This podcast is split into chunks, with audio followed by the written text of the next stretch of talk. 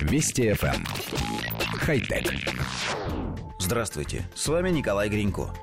На вопрос, сколько у Земли естественных спутников, существует быстрый ответ. Один – это Луна – Удивительно, но это далеко не всегда так. Луна – наш постоянный естественный спутник, но иногда у планеты появляются так называемые временные луны или квазиспутники. Совсем скоро один из них ненадолго заглянет в гости. С октября этого года по май следующего правильным ответом на выше приведенный вопрос будет два. Космическое пространство наполнено самыми разными небесными телами. Кометы, астероиды и прочие объекты периодически приближаются к Земле, но их скорости настолько велики, что притяжение нашей планеты не оказывает на них существенного влияния.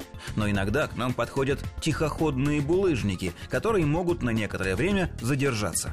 Когда происходит такое событие, образуется система из трех тел – Земля, Луна и астероид.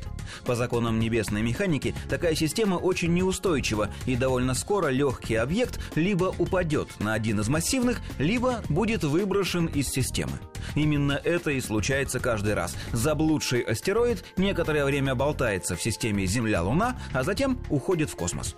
За все время наблюдений было официально подтверждено существование двух таких квазиспутников. Один прилетел в 2006 году и продержался на орбите год, а второй провел в околоземном пространстве два года с 2018 по 2020.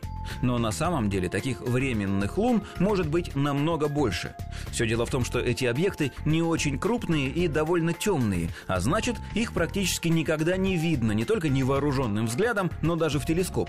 Именно поэтому находка новой временной Луны на подходе стала для астрономов большим событием. Астероид, названный 2020 СО, приближается к нам и уже в октябре станет третьей задокументированной мини-луной на орбите Земли. Опасности для нас объект не представляет, хотя размеры у него приличные, от 6 до 14 метров, но, как и все временные луны, относительно Земли он движется очень медленно. Минимальное расстояние, на которое объект подойдет к планете, составит 50 тысяч километров. Это произойдет 1 декабря 2020 года. Именно в этот момент астрономы надеются изучить временную Луну как можно подробнее. Кстати, если постараться быть максимально точным при подсчете спутников Земли, то было бы неплохо учесть еще один. У нашей планеты есть так называемый Троянский спутник, малый астероид 2010 ТК-7. Несмотря на наличие в классификации слова «малый», этот объект представляет собой 300-метровую скалу, летящую вокруг Солнца впереди Земли по очень похожей орбите, но не приближающейся к нам ближе, чем на 20 миллионов километров. Так что, если у вас спросят, сколько у Земли естественных спутников, вы смело можете отвечать «пока два, но совсем скоро будет три». Вас тут же сочтут человеком большого ума и широкого кругозора. Хотя... Вести FM. Эм. Хай-тек.